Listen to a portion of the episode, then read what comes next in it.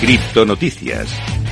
Empezamos hablando del token que ha revolucionado el mercado en las últimas horas. Te vamos a hablar de la blockchain de Aptos, desempleados de Meta, que se ha lanzado oficialmente y se ha listado en Binance. Como te digo, Aptos es una nueva blockchain de capa 1 que promete ofrecer transacciones veloces, baratas, seguras y escalables para convertirse en el hogar, en el hogar predilecto de la Web3 y se ha lanzado oficialmente esta semana. El muy anticipado desarrollo es dirigido por Aptos Labs, una firma confirmada por desempleados de Meta, lo que antes era Facebook, que previamente construyeron Diem, el ahora fallido proyecto de criptomoneda de. La cadena de bloques utiliza el lenguaje de programación Move, que supuestamente es más fácil de usar para los desarrolladores y ofrece garantías para la gestión de activos, como señala D-Block. No es la única que está construyendo con este lenguaje, ya que otro equipo de veteranos de Meta también se prepara para lanzar otra blockchain, en este caso llamada Sui, que es la que lo utiliza. Seguimos hablando de Aptos y en este caso te vamos a traer cifras, ya que ha lanzado 20 millones de tokens a los primeros usuarios de testnet. La Fundación Aptos realizó un airdrop retroactivo de tokens durante la noche para recompensar a los primeros participantes en esta red. La fundación asignó 20,1 millones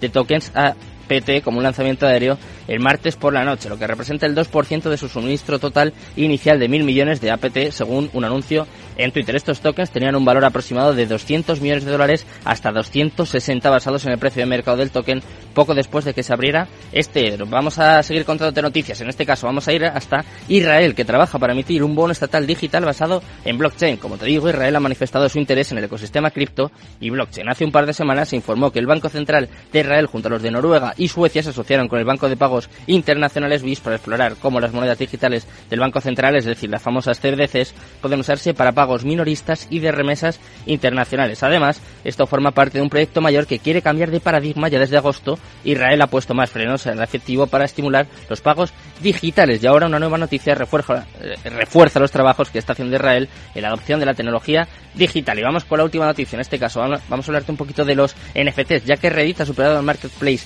NF, eh, OpenSea el número de monederos NFT. Como te digo, están surgiendo, informes de que 8 de cada 10 monederos de Reddit Bowl se crearon tras la introducción de los avatares NFT. La información fue, fue revelada durante un panel de la conferencia de TechCrunch Disrupt. El director de producto de Reddit, es decir, Palibat, fue uno de los miembros del panel que dijo que más de 3 millones de usuarios de Reddit habían usado el monedero Bowl de Reddit para crear wallets de criptomonedas. Además, Bat también señaló que 2,5 millones de esos monederos se crearon para comprar avatares NFT. Lo más interesante de esto es el hecho de que el marketplace NFT más grande del mundo, es decir, OpenSea, solo tiene 2,3 millones de monederos activos y esto significaría que Reddit tiene potencialmente más monederos activos que OpenSea. Ya sabemos cómo está el mercado, conocemos las noticias más importantes de las últimas horas, pues vamos al momento más importante. Vamos a traer la entrevista del día.